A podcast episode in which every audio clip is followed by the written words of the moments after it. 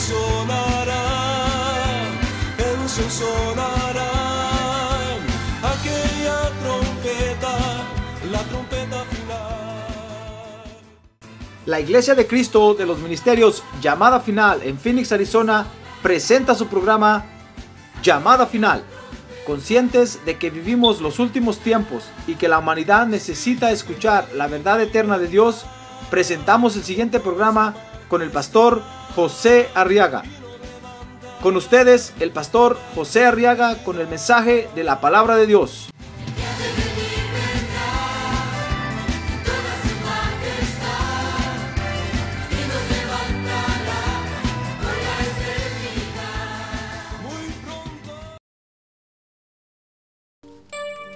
Abra su Biblia y quiero que lea conmigo estos versos de la palabra de Dios. Amén.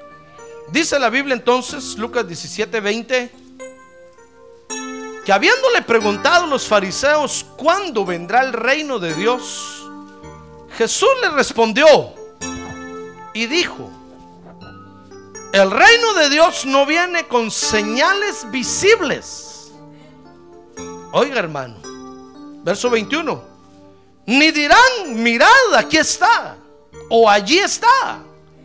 Porque aquí el reino de Dios entre vosotros está.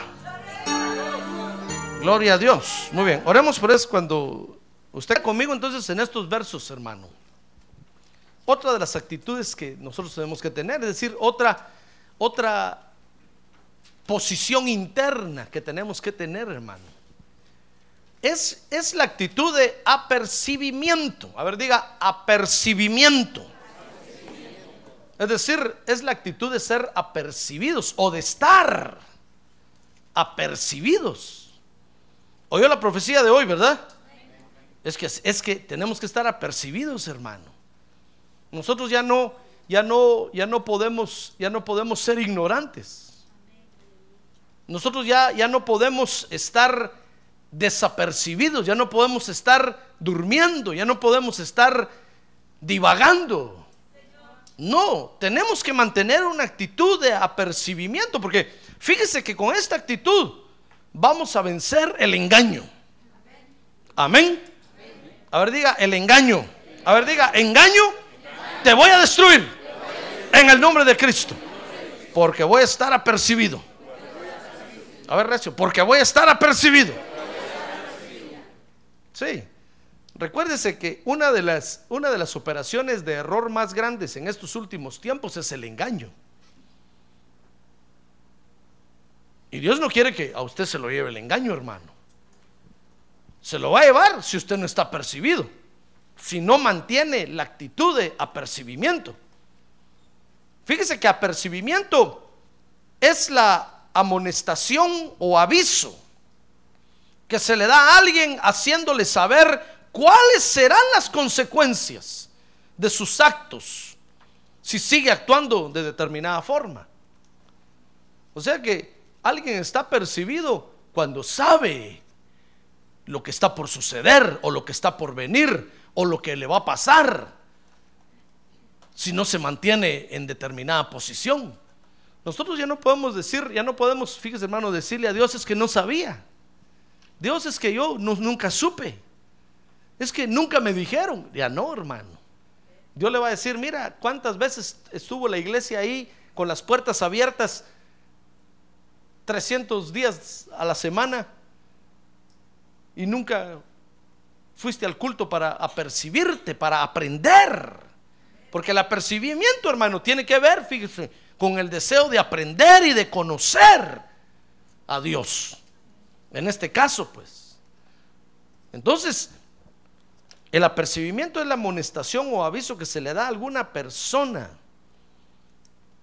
haciéndole saber cuáles serán las consecuencias de sus actos, si sigue actuando de determinada forma. Amén. Acuérdese que la ignorancia no inculpa de, de, pecado, hermano. Jamás. Al contrario, lo hace más, más culpable porque habiendo tenido tiempo, nunca quiso ser apercibido acerca de los acontecimientos. Ahora, el Señor Jesús, fíjese, se refirió al apercibimiento cuando dijo, dice ahí Lucas 17, 20, que no busquemos señales visibles. Dice, habiéndole preguntado los fariseos, ¿cuándo vendría el reino de Dios? Jesús le respondió y dijo, el reino de Dios no viene con señales visibles. El Señor lo que está diciendo es que tenemos que estar apercibidos porque el engañador lo que va a hacer es, es ponernos señales visibles enfrente. Pero el que tiene a Cristo en su corazón, fíjese hermano, y es guiado con el Espíritu Santo de Dios, ya no necesita ver nada. Porque sabe lo que tiene. Amén. Sí. Mire, dice Lucas 17, 20. El Señor le dijo, miren, no tienen necesidad de ver nada, porque el reino de Dios no viene con señales visibles. Dice el verso 21, porque el reino de Dios entre vosotros está. Ah, gloria a Dios. El reino de Dios entre vosotros está.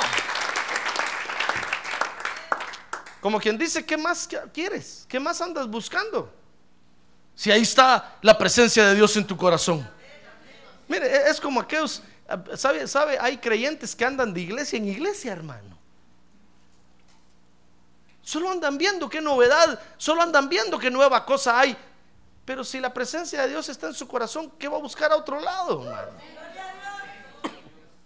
Después regresan aquí a la iglesia todos atravesados, todos chanfleados.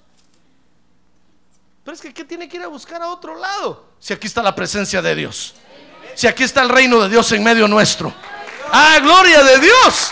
El Espíritu Santo se mueve en medio de nosotros. Gloria a Dios.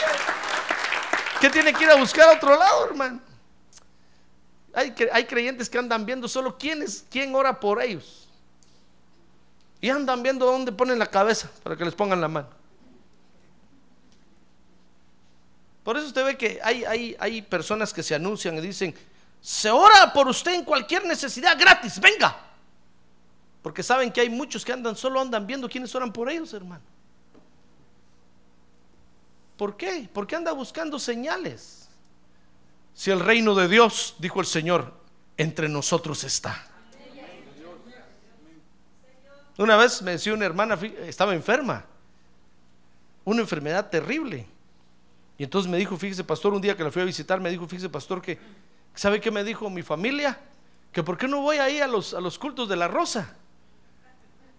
Si ahí están dando, que por qué no voy, ahí me van a sanar. Y yo les dije, saben, yo sé lo que tengo. Y yo sé lo que he recibido de Dios. No tengo necesidad de ir a buscar a ningún lado. Tengo a mi pastor que ora por mí y eso es suficiente. Ah, pero hay quienes solo andan buscando señales, hermano. Solo andan viendo dónde se meten. Solo andan viendo, hermano. Esos son los susceptibles de ser engañados. Porque el diablo de repente les va a poner una señal por ahí y se van a tirar de rodillas frente a esa señal. Y se los va a engañar. Si el diablo también hace señales, hermano. Eso es lo terrible. Que con señales engaña a muchos. Entonces el Señor dijo, por favor, estén apercibidos, no anden buscando señales, porque no tienen necesidad, el reino de Dios está entre ustedes. ¿Sabe? ¿Sabe? Es como, como lo que yo le he enseñado a usted. Hermano, mire, todo lo que Dios tiene para usted hoy es esto. ¿Qué más quiere? No, pastor, pero es que en aquella iglesia se ponen de cabeza, se suben al techo. Pero si esto es, este es el reino de Dios hoy entre nosotros, hermano. ¿Qué más quiere usted? Es como aquella, como esposa que está inconforme con el marido. Pero ¿qué más quiere? Tiene un esposo, tiene un hombre. ¿Qué más quiere? No es que aquel otro hombre es diferente, todos son iguales, hermano. O el hombre que está inconforme con la mujer. Dice, no, es que aquella mujer se mira mejor. Son iguales. No, pero es que me han contado que, pero es que solo viva un, mes con, con esa persona y va a ver cómo le va. Lo mismo es esto, hermano. Nosotros tenemos que estar apercibidos porque el engaño viene a través de las señales. El Señor Jesús lo dijo ahí. El engaño viene a través de las señales que el enemigo sabe hacer. Pero el reino de Dios, dijo, dice el capítulo 17, verso 21, dijo el Señor, entre nosotros está, hermano. Entonces lo que tenemos que hacer, fíjese, es sentarnos aquí, aprender bien para estar apercibidos. Yo no estoy diciendo que Dios no hace señales, Dios hace señales. Dios hace prodigios y maravillas. Pero no tenemos que andar buscando las señales. ¿Sabe qué tenemos que andar buscando primero? Dice la Biblia, es la palabra de Dios. Porque dijo el Señor Jesús que el orden es que las señales seguirán a la palabra de Dios. Ah, gloria a Dios. Pero si a usted no le gusta la palabra de Dios, se va a convertir en buscador de señales. Y con las señales lo van a engañar el enemigo se lo va a tragar con todo y zapatos. El Señor Jesús dijo, no necesitan buscar señales. En otras palabras, Lucas 17, 20, Lucas 17, 21, porque el reino de Dios entre ustedes está. ¿Sabe? Se está refiriendo a la guianza del Espíritu Santo con la que cada uno de nosotros debe aprender a caminar. Lo que pasa es que es más fácil, fíjese hermano que lo agarren a uno de la mano y lo lleven. Es más fácil ver que caminar sin ver. Me parece la doctrina de Tomás, ¿se acuerda? Tomás dijo hasta no ver, no creer. Yo hasta que no mire y no palpe no voy a creer. Y, el Señor Jesús lo tuvo que ir a parar. Le tuvo que decir, mira Tom, ¿dónde está Jerry? Le dijo. Mira, Tom le dijo, esa tu doctrina está mala, no, no es, esa no es mi doctrina, le dijo el Señor Jesucristo. Más bienaventurados los que sin ver creen. Ah, gloria a Dios, démosle un aplauso al Señor. Gloria a Dios. Gloria a Dios, hermano. Pues entonces el Señor Jesús se refirió al apercibimiento así. Si, el Señor lo tiene a usted en la iglesia, usted debe aprovechar a aprender aquí. Y llenarse de Dios aquí. Pero hay quienes se mantienen vacíos, hermano. Yo no sé cómo hacen para vivir, espiritualmente hablando. Solo andan viendo a dónde se van para llenarse. Y a dónde van a llenarse, no hay para llenarse. Están esperando que ellos lleven algo para dar. Fíjense qué cosas, hermano. No, hermano. No, si Dios nos tiene aquí, debemos aprender aquí. Debemos de llenarnos aquí. Debemos de poner el corazón aquí. El día, el día de mañana tal vez se lo va a llevar el Señor a Alaska. Entonces allá, allá busca otro lugar donde llenarse, hermano. Pero no estando aquí, esté pensando usted, ¿a dónde me voy? Donde haya más señales, voy a ir.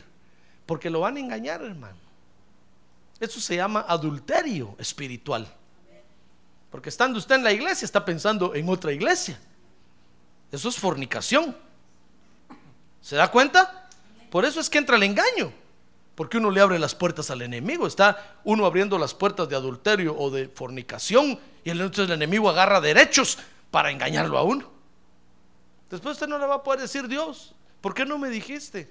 ¿Por qué no me avisaste? A decir, es que andas buscando señales. Estás en la iglesia y estás pensando en otra iglesia. Amén. Ahora, existe el peligro entonces en, eh, al no estar apercibidos, hermano. Fíjese que venimos a la iglesia, le decía yo, para aprender cómo estar apercibidos. Cada palabra que Dios nos da aquí en la iglesia, hermano, es parte de nuestro equipamiento, de nuestra formación, para que estemos apercibidos. Dice Lucas 17, 21, que no tienen, no tienen por qué decirnos, miren, está aquí o está allá. Dice, ni dirán, mirad, aquí está o allí está.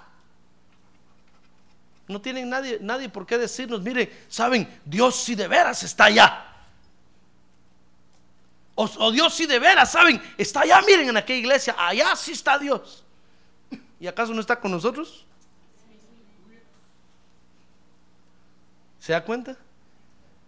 no tienen por qué decirnos está aquí o está allá. Porque nosotros nos movemos, dijo Jesús, en el reino de Dios, hermano. Tal vez dirá, pastor, pero es que aquí hay escasez de pan. Pues clame que Dios envíe abundante pan. Entonces dirá, pastor, pero es que aquí hay escasez de vino. Pues clame que Dios envíe abundante vino. Ah, gloria a Dios, y Dios va a derramar vino, hermano. Dice la Biblia que Dios va a enviar la lluvia temprana y la lluvia tardía.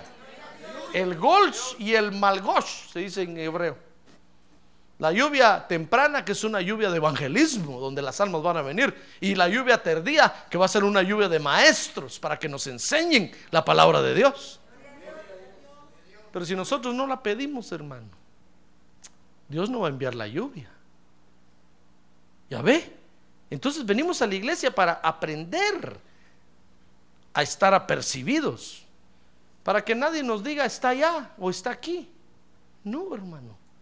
Fíjese, me, me, llamó, me llamó una persona y me decía, mira, dice Dios que te va a bendecir. Porque así como estás, yo le dije, no, momento, momento, yo estoy muy bendecido. No, pero es que Dios, no, saber que Dios te habló, le dije yo. Pero yo estoy bendecido. Pero no querés más. Ah, bueno, yo quiero más, pero yo estoy bendecido. Si Dios decidiera dejarme así, así estoy contento y feliz, como una lombriz. Contento, contento. Es que no tienen por qué decirnos, está aquí o está allá, hermanos, si estamos bendecidos. ¿Está usted bendecido o no? Pues está bendecido. Mire, es un mal profeta el que le viene a decir eso es un brujo. Porque quiere ver qué le saca a usted, hermano. Es un mal profeta el que le viene a decir a usted, ¿verdad que estás mal? Sí, yo te reprendo en el nombre de Jesús. Yo estoy bien, estoy bendecido. Pero si, pero si todos los problemas que tenés, pues es que es una prueba, ya voy a pasar. Dios está conmigo y voy a vencer. En el nombre de Cristo voy a vencer. Ah, pero es que así lo engañan a uno, hermano.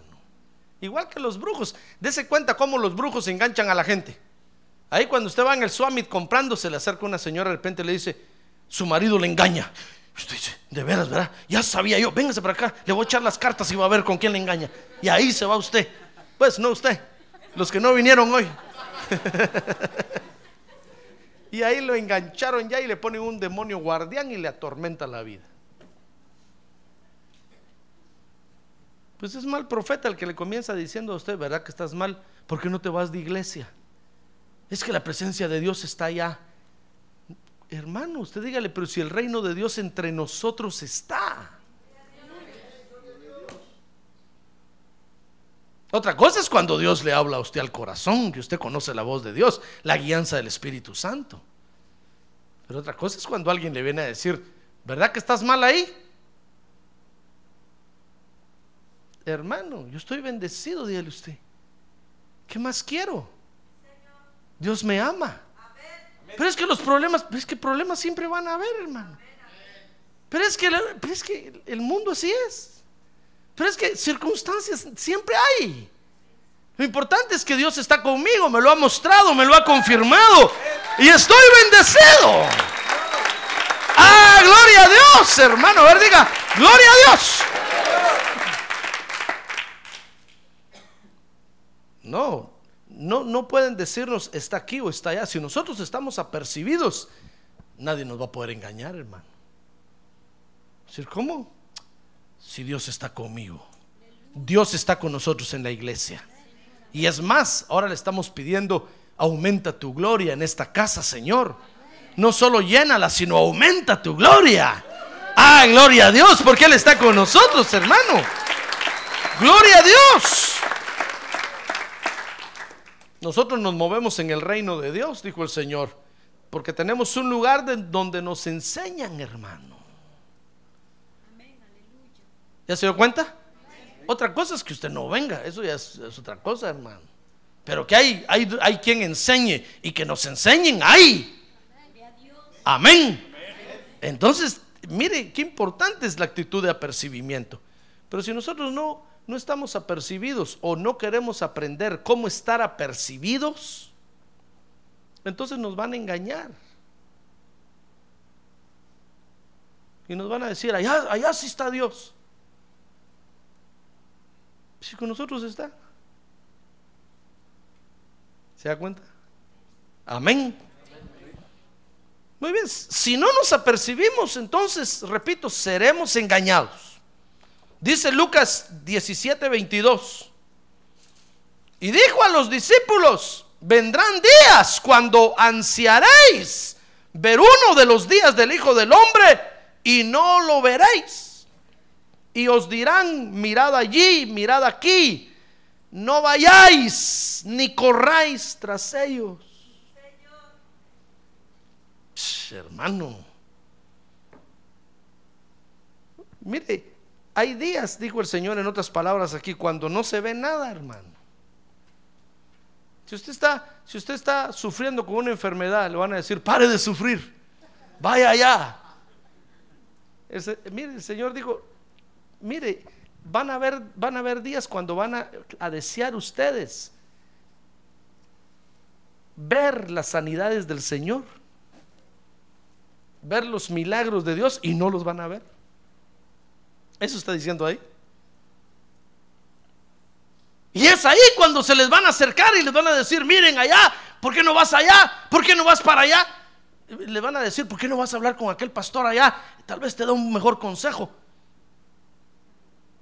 Por eso yo no hablo con, cualquiera, hermano. Yo hablo con usted porque lo conozco. Pero cuando alguien, un extraño viene y que quiere hablar conmigo, digo, ¿quién es? No, que me disculpe, pero no, no, no, yo hablo con las ovejas, con usted. Con usted, claro, yo oro por usted, lo unjo a usted, yo pido por usted y clamo por usted. Pero al que no, al que, al que solo viene porque de repente le dijeron que José Arriaga le puede dar un buen consejo, no, hermano, ni le diga que venga. Dígale que venga a los cultos. Pero no le diga que venga a hablar conmigo, hermano. Yo no, yo no puedo hablar con alguien que no conozco si este asunto no es consulta psicológica. No, acuérdense que aquí el Espíritu Santo se mueve. Amén. Y bendice a, sus hijos. No a los hijos de otros, hermano. Amén. Muy bien, entonces van a haber días cuando no se va a ver nada. Y es ahí, fíjese, cuando entonces va a aparecer el engañador. Por eso aprenda a, ser apercibido, hermano. Cuando usted esté en los días más difíciles de su vida, va a aparecer el engañador ofreciendo sus servicios. Tenga cuidado. Dice Lucas 17, 22 y 23. Y os dirán, mirad allí, mirad aquí. Y sabe, son palabras del Señor Jesucristo era pastores que usted es sectarista. No, no, no, no.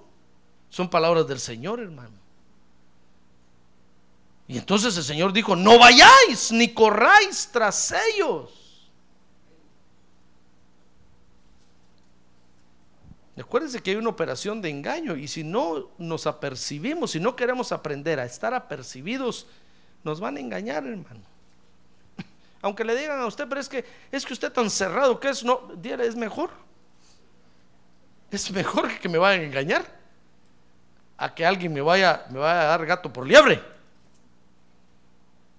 O que le vayan a hacer de chivo los tamales. Ahora, el apercibimiento, fíjese hermano, que debemos de mantener nosotros. Dice 1 Corintios 8, 5 y 6, es con respecto, en primer lugar es con respecto al señorío de Cristo. Oiga lo que dice 1 Corintios 8, verso 5. Porque, porque aunque haya algunos llamados dioses, con D minúscula, ya sea en el cielo o en la tierra, como por cierto hay muchos dioses y muchos señores, entonces dice, sin embargo, verso 6, para nosotros hay un solo Dios. ¿Quién es? El Padre Celestial de quien proceden todas las cosas y nosotros somos para Él. Y un Señor, Jesucristo, por quien son todas las cosas y por medio del cual existimos nosotros. Entonces, tenemos que estar apercibidos en esto con respecto al, al señorío o al señorío de Cristo. Para nosotros hay un solo Dios, el Padre Celestial, hermano. Cuando le digan, mira, pero es que ahí hay otro Dios, usted dígale, no, no, no, para mí hay un solo Dios, el Padre Celestial. Pero es que allá hay otro Señor, para mí hay un solo Señor, se llama Jesucristo. ¡Ay, gloria a Dios! ¡Gloria a Dios! Si usted no está percibido en esto, lo van a engañar. Le van a poner otro Dios y le van a poner otro Señor encima. Acuérdese que el Señor Jesús dijo que nadie puede servirle a dos señores. Se tiene que definir por uno, tarde o temprano. Entonces tenemos que estar apercibidos en esto. ¿Se da cuenta? El engaño va a venir a través de, señales. Aunque usted vea señores que hacen señales terribles, hermano. Usted dígales, para mí hay un solo Señor, Jesucristo. Pero mira las señales, no me importa. Que haga lo que haga. Para mí hay un solo, pero sí, pero sí, el Señor Jesucristo no hace nada. Para mí hay un solo Señor, Jesucristo. Aunque no haga nada, Él es mi Señor. Él es mi Dios. Amén. Tenemos que estar apercibidos, dice Juan capítulo 4, verso 23, con respecto al orden de adoración a Dios, hermano. Ahí está hablando el Señor Jesús con la samaritana y le dijo a la samaritana, pero la hora viene y ahora es cuando los verdaderos adoradores adorarán al Padre. ¿A quién hay que adorar? Al Padre. En espíritu y en verdad. Porque ciertamente a los tales el Padre busca que le adoren. Dice Mateo 28, verso 16. Pero los discípulos se fueron a Galilea, al monte que Jesús les había señalado. Y cuando le vieron, ¿qué dice? Verso, verso 17, Mateo 28, 17. Lo tiene en su Biblia, ¿verdad? Y cuando le vieron, ¿qué hicieron? Ah, no, hermano, usted no está aquí. Cuando le vieron, ¿qué hicieron? Ahora la que tiene a un lado, no se asuste, hermano.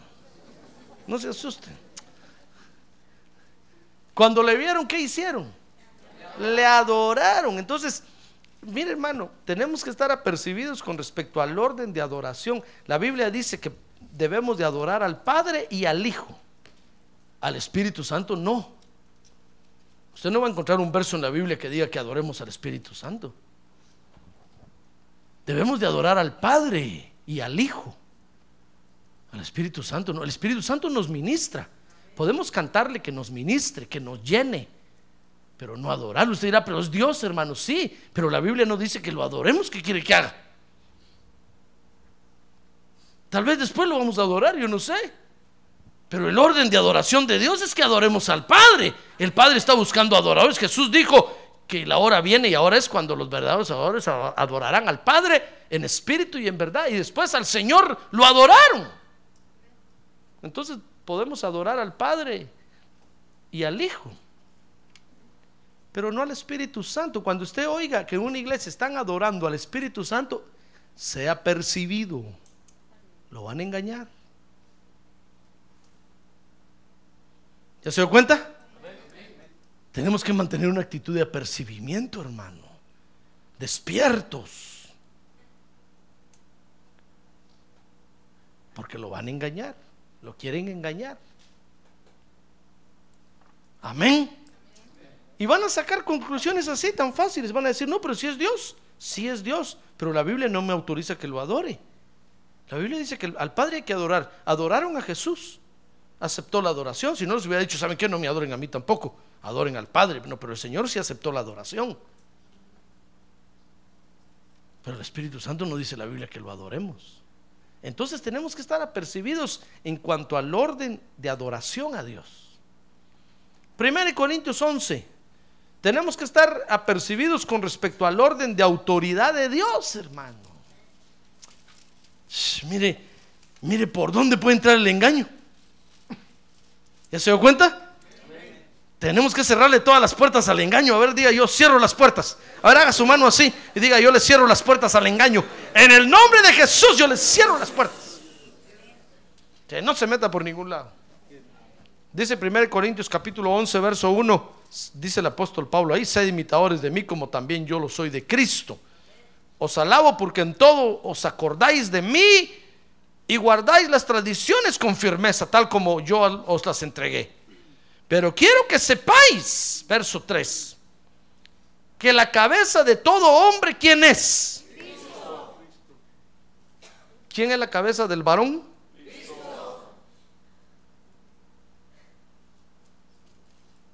¿Ya ve contra quién se está metiendo la mujer cuando quiere ser la cabeza del varón? Ah. quiere usurpar el lugar de Cristo. Por eso tenemos que estar apercibidos en cuanto al orden de autoridad de Dios, hermano. Esto no es un juego. Acuérdense que la maldad quiso, quiso también tomar el lugar de Cristo. Y la maldad es una potestad femenina. Quiso tomar el lugar de Cristo. ¿Y saben qué hicieron con, con la sabiduría? La desterraron y se volvió maldad.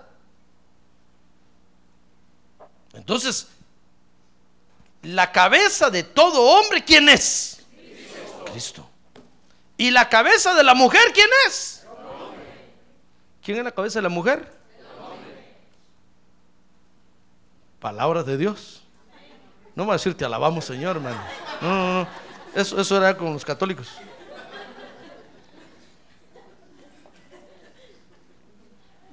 Porque era fiel contestador usted allá. Yo me acuerdo. y sonaba las campanitas, tilín, tilín, tilín, tilín. La cabeza de la mujer, ¿quién es? A ver, las hermanas, la cabeza de la mujer, ¿quién es? Aunque usted no lo crea. Si el pastor en estos dorados tiempos, cuando la mujer se ha desarrollado, sí, porque, porque quieren usurpar el lugar de Cristo. Todos los movimientos feministas, hermano, lo que quieren es usurpar el lugar. Fíjese que no quieren, no quieren, no quieren hacer un lado al hombre, no. Lo que quieren es usurpar el lugar. La maldad las está moviendo a usurpar el lugar de Cristo. No es la posición del hombre la que está en juego. Mire qué peligro, hermano. es al Señor Jesucristo a quien quieren destronar. Por eso, hermana, usted no se deje usar por la maldad. Cuando la maldad le venga a calentar la cabeza, usted diga, no, no, no, no, maldad, hay un orden de autoridad de Dios y yo estoy apercibida. Mi cabeza es mi esposo. Y si hay mujeres en casa, mi cabeza es, es el papá. Y si no hay papá, y son creyentes, mamá y las hijas, mi cabeza es el pastor. Tienen que decirle. Porque la maldad las quiere usar para destronar a Cristo. Lo que quiso hacer la sabiduría ya y no la dejaron, hoy quiere hacerlo usando a las mujeres. Eso fue lo que quiso hacer con Eva. Y lo logró. La idea no es tomar decisiones como el hombre, no, la mujer la mujer está a la misma altura del hombre, hermano. Los dos tienen los mismos derechos. Pero cuando se trata de orden jerárquico, la cabeza es el varón. Y si usted quiere tomar ese lugar, está usurpando el lugar de Cristo. Y la van a destronar. Y se va a pegar un estrellón ahí abajo. Ya el ejemplo lo tenemos con la sabiduría la destronaron y mire qué somatón se metió, hermano. Hasta el día de hoy dice la Biblia que sigue cayendo, el diablo sigue cayendo, sigue siete caídas va a tener al final, hasta que llegue al lago de fuego. No estoy diciendo que la mujer no, no debe de hablar, no estoy diciendo que la mujer no, no, la mujer es consejera del varón y el varón es consejero de la mujer. Dice la Biblia que ambos se deben de sujetar uno al otro por amor. Pero cuando se habla de orden de autoridad, la mujer se debe poner detrás del varón, hermano. No adelante ni a un lado. Porque la maldad la va a usar para destronar a Cristo. ¿Comprende el peligro de eso? No es cortarle la cabeza a su marido, eso es fácil. Sino que es destronar al Señor Jesucristo, hermano. Entonces, en cuanto al orden de autoridad, repito, debemos de estar apercibidos, porque la cabeza del hombre es Cristo, la cabeza de la mujer es el hombre, y la cabeza de Cristo, ¿quién es? Es Dios. Mire, el día que nosotros, la iglesia, querramos tomar el lugar de Cristo, ese día estamos destronando a Dios, porque Dios es la cabeza de Cristo. ¿Verdad que está difícil eso? Mire, el día que nosotros la iglesia nos robemos la gloria de Cristo, o el día que yo de pastor me robe la gloria de Cristo, hermano, ¿sabe quién estoy destronando? A Dios. ¿Y sabe cómo va a dejar Dios? Pura calcomanía ahí en el asfalto así. Planito, planito, hermano. Si es que me deja algo. No, entonces yo le doy la gloria a Cristo. Nosotros la iglesia le damos la gloria al Señor Jesucristo. A Él honramos y a Él le servimos. ¡Ah, gloria a Dios! Él es nuestro Dios. Fíjese que no está diciendo la Biblia que la iglesia no puede hablar, que la iglesia no puede opinar. No está diciendo la Biblia que los ministros no pueden tener criterio ministerial. Porque hay muchas cosas en la Biblia que son criterio ministerial, hermano. No está diciendo Dios eso. Lo que está diciendo es que no nos robemos la gloria de Cristo, porque entonces estamos destronando a Dios, el Padre Celestial. Lo mismo es con el hombre y la mujer. Amén. Muy bien. Entonces, cada uno, nosotros de nosotros debemos de conocer nuestra posición. Debemos de estar apercibidos, Hebreos 12.2, con respecto al uso de la fe. Mire qué peligro, hermano. Dice Hebreos 12.2. Puesto los ojos en Jesús. Ahorita despertó, ¿verdad? Sí, Hebreos 12.2 dije. Puesto los ojos en Jesús, el autor y consumador de la fe.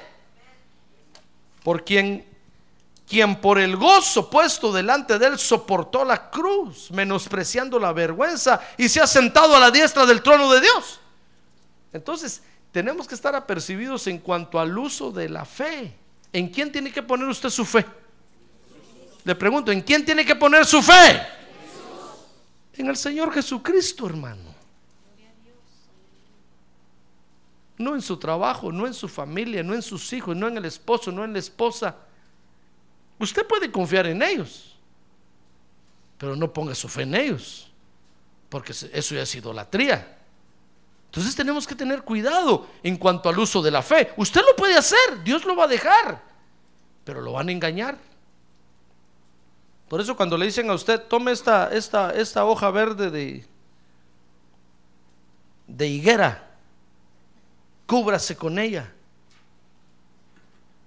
métase debajo, venga a tocar el manto santo. Lo que están haciendo ahí es, haciendo gente idólatra, hermano, porque están poniendo su fe en esas cosas. Los van a engañar. Los van a engañar. Entonces tenemos que estar apercibidos en cuanto al uso de la fe. Usted dirá, hermano, pero si yo, yo estoy esperando en el Señor y no me da nada, sigue esperando en Él. Si no le quiere dar nada, ¿qué? Y si no le quiere dar nunca nada, ¿qué? ¿Qué va a hacer? ¿Se va a ir a meter debajo del manto santo? ¿Ver a buscar el manto de Turín? ¿Qué va a hacer? ¿Qué podemos hacer si no seguir esperando en Él, hermano? Nosotros tenemos que poner nuestra fe en Él y creer en Él y confiar en Él y esperar que va a hacer maravillas y va a ser prodigios. gloria a Dios. Hermano, Dios va a hacer maravillas. ¿Sabe usted que Dios va a hacer maravillas? Esperemos en Él, hermano. mire, yo he recibido así un montón de propaganda, de invitaciones de trasquiladores expertos en ovejas. Y sabe, me mandan a decir, pastor, sabemos que usted compró un templo y debe tanto al banco y tanto de interés, está pagando tanto y tanto y tanto y tanto. Nosotros le ofrecemos este curso para trasquilar ovejas. Solo déjenos un fin de semana en su iglesia y las ovejas van a salir pelonas, pelonas. Digo, qué bonito. Mire, eh, eh, hay uno, hay uno ahí que me asegura que en tantos fines de semana pagamos el templo. Digo yo, qué bonito, qué interesante.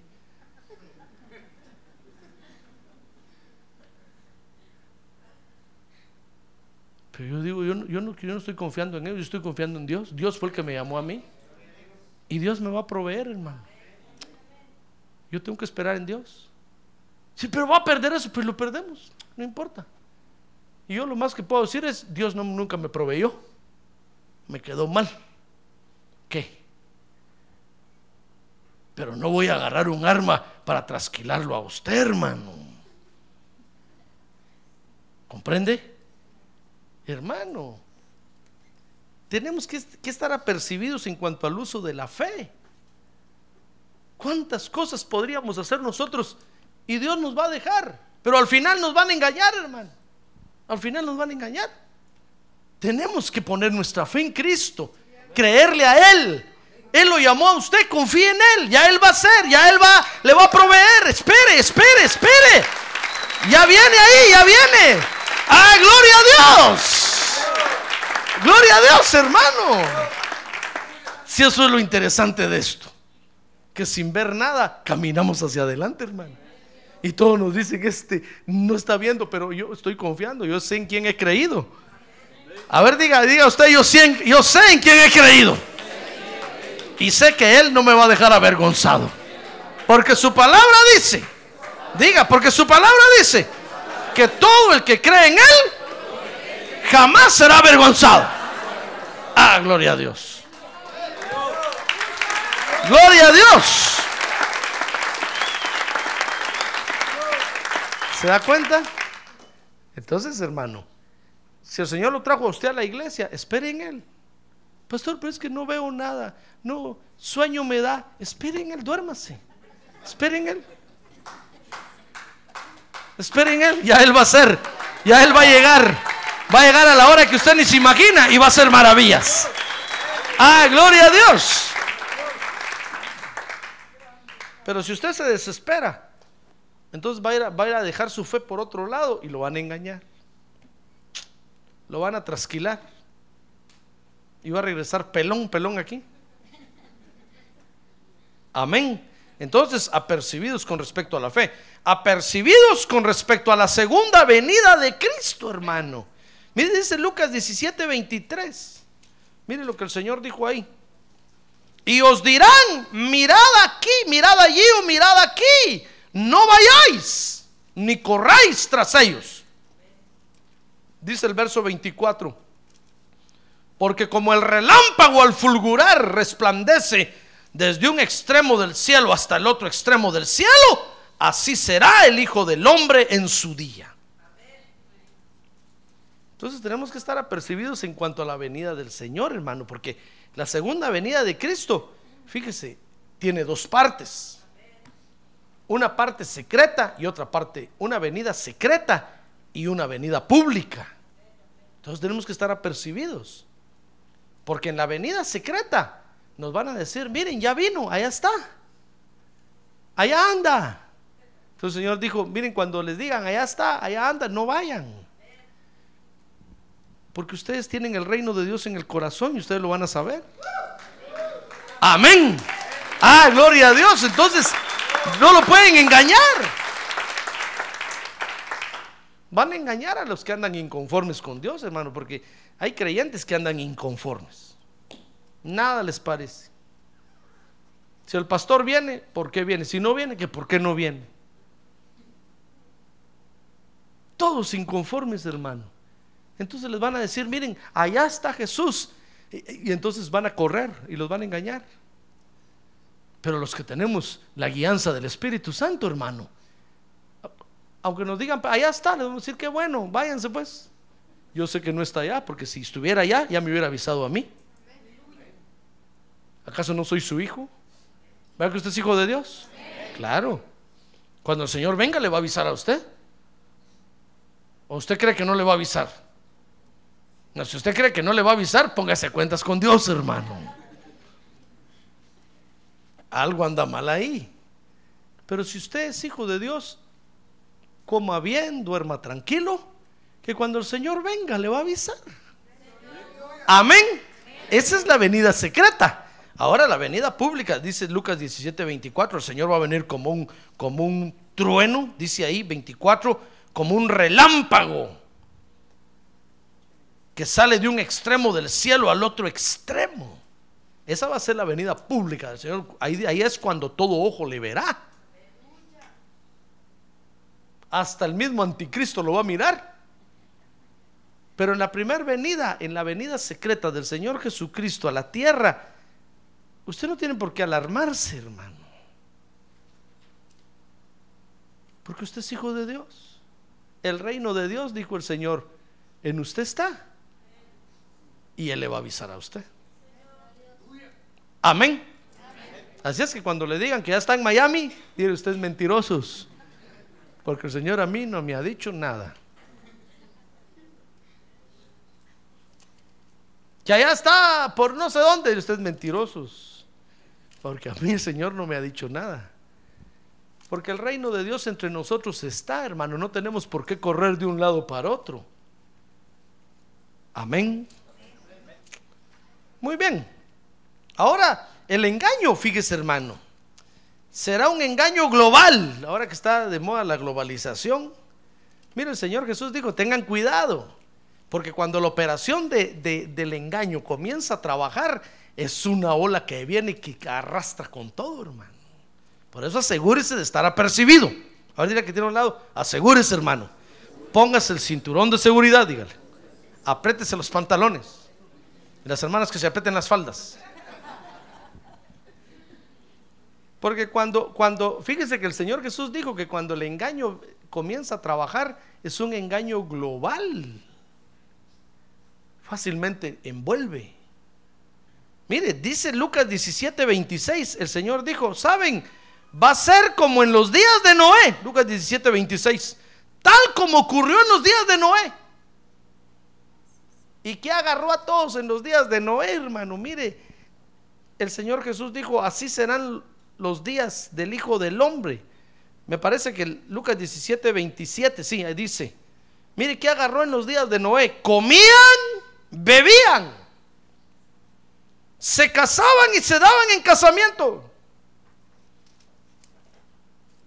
Mire, es algo, algo que agarró a todos, pues comía, usted era pastor, ¿por qué tiene de malo comer? ¿Qué tiene de malo beber? Es que lo malo está cuando nosotros ponemos nuestra esperanza en esas cosas, hermano. Si usted no tiene que comer mañana, ya está afligido hoy y no ha llegado todavía el día de mañana. No, si tiene para comer hoy, coma, duerma tranquilo. Mañana, cuando abra los ojos, entonces preocúpese y pídale a Dios.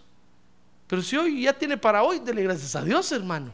Pero ¿sabe qué agarra todo el mundo ahorita? La pena de qué van a comer. La pena de qué van a vestir. Y en eso viven todos enmarañados y, todos, hermano. Y, es algo global, pues es algo que agarra a todos, hermano. Si nosotros no estamos apercibidos, nos va a agarrar a nosotros también.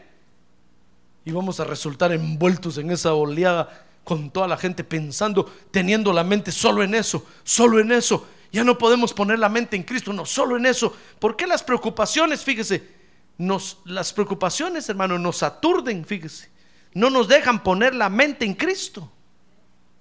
Por eso dice el libro de Isaías que Dios, el Señor Jesucristo, se va a venir a vengar de aquellos que distraen al pueblo de Dios. ¿Sabe por qué? Porque no lo dejan poner su mente en Cristo, hermano. Mira el mundo, ¿acaso no el mundo? El mundo a cada rato saca una nueva novedad, saca una novedad, saca una novedad. Porque, si el, porque el mundo sabe que si no saca una novedad, la gente entonces se va a deprimir y va a tener tiempo de pensar en Dios. Entonces a cada rato saca una moda, una moda, y viene otra oleada, y otra oleada, y otra oleada. Entonces la gente no tiene tiempo de pensar en Dios, hermano. La gente solo está pensando en, el mundo, está pensando en, todo ese mover, comer, beber, casarse, darse en casamiento. Y en, todo, en eso ponen su mente y nunca pueden poner la mente en Dios. La prueba está que cuando usted viene al culto, no logra poner su mente en Dios. Llega la hora de la palabra de Dios y usted está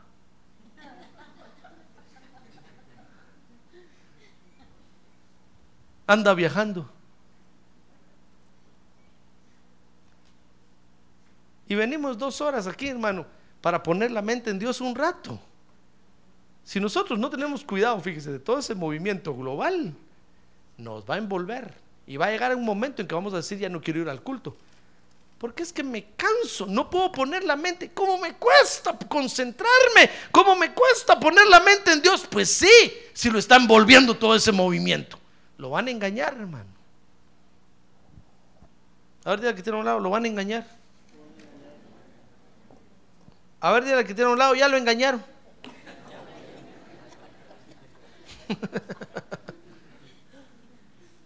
¿Puede usted poner su mente en Dios un ratito? A ver, cierre sus ojos y piense en Dios un ratito. Dígale, Señor Jesucristo, tú eres mi Salvador. Ahora abra sus ojos.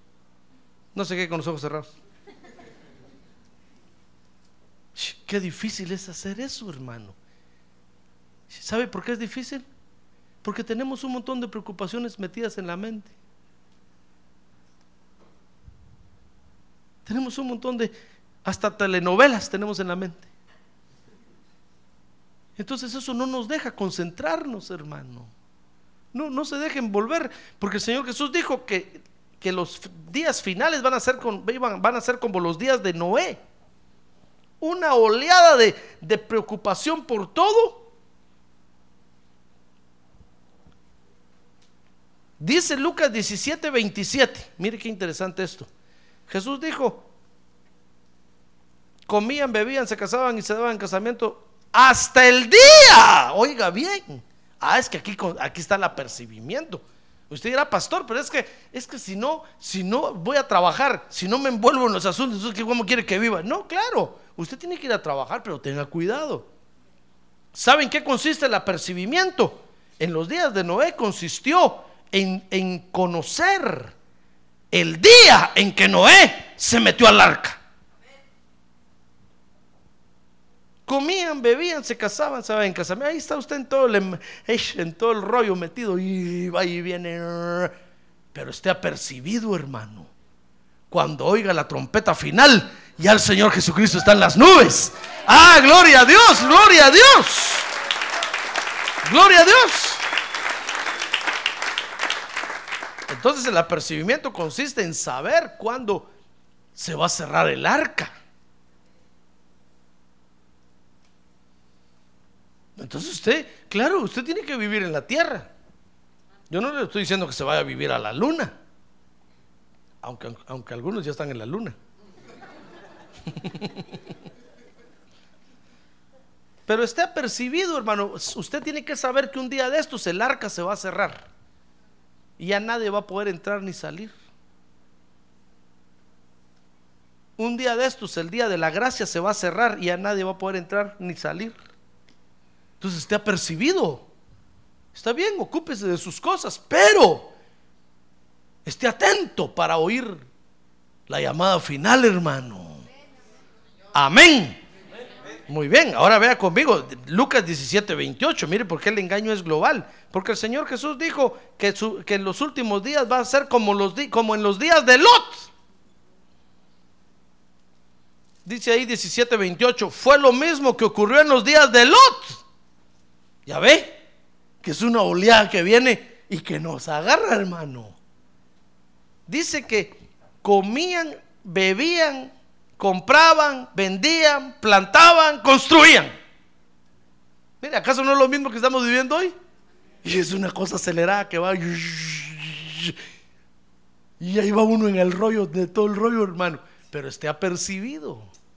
Porque sabe en qué consistió el apercibimiento en los días de, Lot. Dice, pero el día en que Lot salió de Sodoma. Ah, hermano, es que hay un día cuando vamos a salir de la tierra hay un día, hay una hora, ya está estipulado por Dios. Hay un momento cuando vamos a salir de la tierra.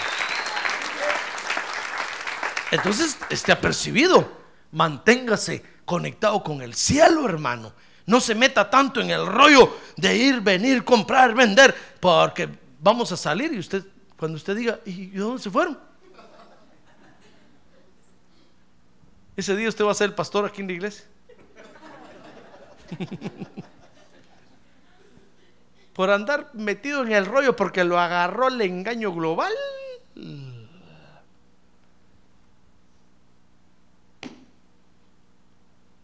Se quedó. Y sabe, dice ahí que, verso 29, pero el día en que Lot salió de Sodoma, hay un día para salir, hermano. A ver, día que tiene un lado, hay un día para salir, hermano. Apercíbase. Dígale, hay un día para salir de este asunto de la tierra. Hay un día para salir. Hay un día para salir, hermano. ¿Me está escuchando? Hay un día para salir. Está bien que usted vaya y venga y, y en el aire se detenga. Pero sepa que hay un día para salir de todo este rollo. Hay un día. No se agarre tanto de esas cosas porque después esas cosas no lo van a dejar salir. Dice ahí, hasta el día en que Lot salió de, Sodoma y sabe qué pasó, dice que entonces llovió fuego y azufre del cielo y los destruyó a todos. Entonces el engaño, hermano, está en la influencia del mundo, fíjese, que nos distrae para que no pongamos la mente en Dios. Ocúpese de sus cosas, compre, venda, coma, beba, alégrese. Pero hay un día para salir de la tierra. Hay un día cuando la puerta se va a cerrar, hermano. Está bueno, vaya allá, pero regrese corriendo a ver si no se ha cerrado la puerta aquí, hermano. Hermanos, ¿todavía están aquí? Sí, todavía estamos aquí. Está viniendo constantemente, constantemente. No se vaya y, se le va a olvidar y dentro de seis meses, ah, voy a ir a ver si todavía está abierta la puerta. De repente ya no está abierta. Hay un día cuando la puerta se va a cerrar y hay un día en el que vamos a salir. Tenga las maletas preparadas solo para agarrarlas y salir. Porque hay un día en el que vamos a salir. Hay un día en el que vamos a escapar. Por eso el engaño, fíjese, está en la influencia del mundo, hermano. Que no nos deja poner la mente en Dios un rato. Por eso no ponga su esperanza ahí, ponga su esperanza en Cristo. Amén. ¿Ya ve por qué debemos de mantener la actitud de apercibimiento? Porque hemos sido ya enseñados y exhortados por la palabra de Dios. Usted dirá, bueno, pastor, pero es que yo no he sido enseñado. Bueno, pero usted tiene el Espíritu de Dios, hermano. Y el Espíritu Santo lo va a guiar a toda la verdad. Entonces no deje que lo engañen. Cuando le digan allá está o aquí está, usted diga, no, no, si yo tengo, yo estoy en el reino de Dios. Si yo estoy bendecido. No necesito nada. ¿Sabe qué cómo decía el apóstol Pablo esto? Le decía a la iglesia, miren, nosotros en Cristo estamos completos. Nada nos falta. Nada. Cuando los rockeros por allá les digan, no necesitan un poco de roca en la iglesia, usted diga, no, no, en Cristo estamos completos. Cuando los budistas por allá le digan, no necesitan un poco de panza ahí en la iglesia, digan, no, no, no, en Cristo estamos completos. Cuando los griegos les digan, por allá no necesitan un poco de, de ejercicios en la iglesia, no, no, no, en Cristo estamos completos, nada nos falta. No necesitamos nada de nadie. En Cristo estamos completos, hermano. Amén. Amén. Cierre sus ojos entonces, por favor. Cierre sus ojos. Tenemos que mantener esta actitud. El engaño, el engaño está a la orden del día, hermano. Si nosotros no estamos apercibidos, si no aprendemos a estar apercibidos, nos van a engañar. Por eso el Señor Jesús dijo, miren, tengan cuidado. Porque el engaño, cuando llegue el momento de la necesidad, cuando llegue el momento difícil, el engaño se va a aparecer. Pero no corran, no vayan. Porque el reino de Dios entre ustedes está. No necesitan más, hermano. Ah, gloria a Dios. Qué hermoso es sentir que en Cristo estamos completos. Amén. A ver, ¿quiere usted decirle gracias, Padre, porque en Cristo estoy completo? A ver, levante su mano en alto y dígale gracias, Padre, porque en Cristo estoy completo.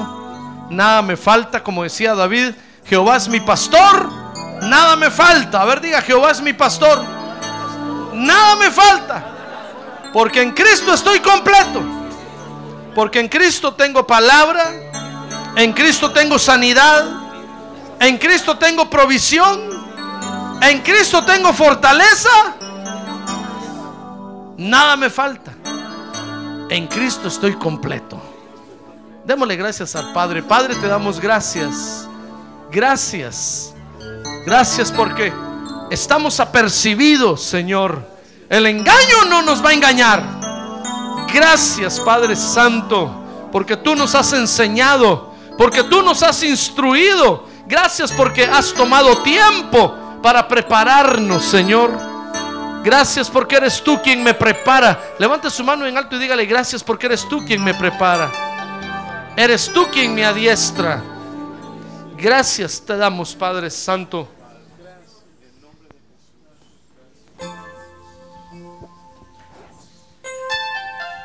Oh,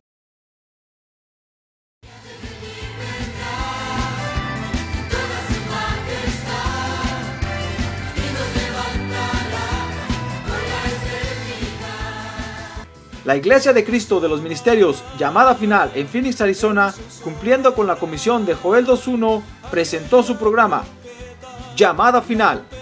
Esperamos que nos vuelva a sintonizar la próxima semana a la misma hora por esta emisora.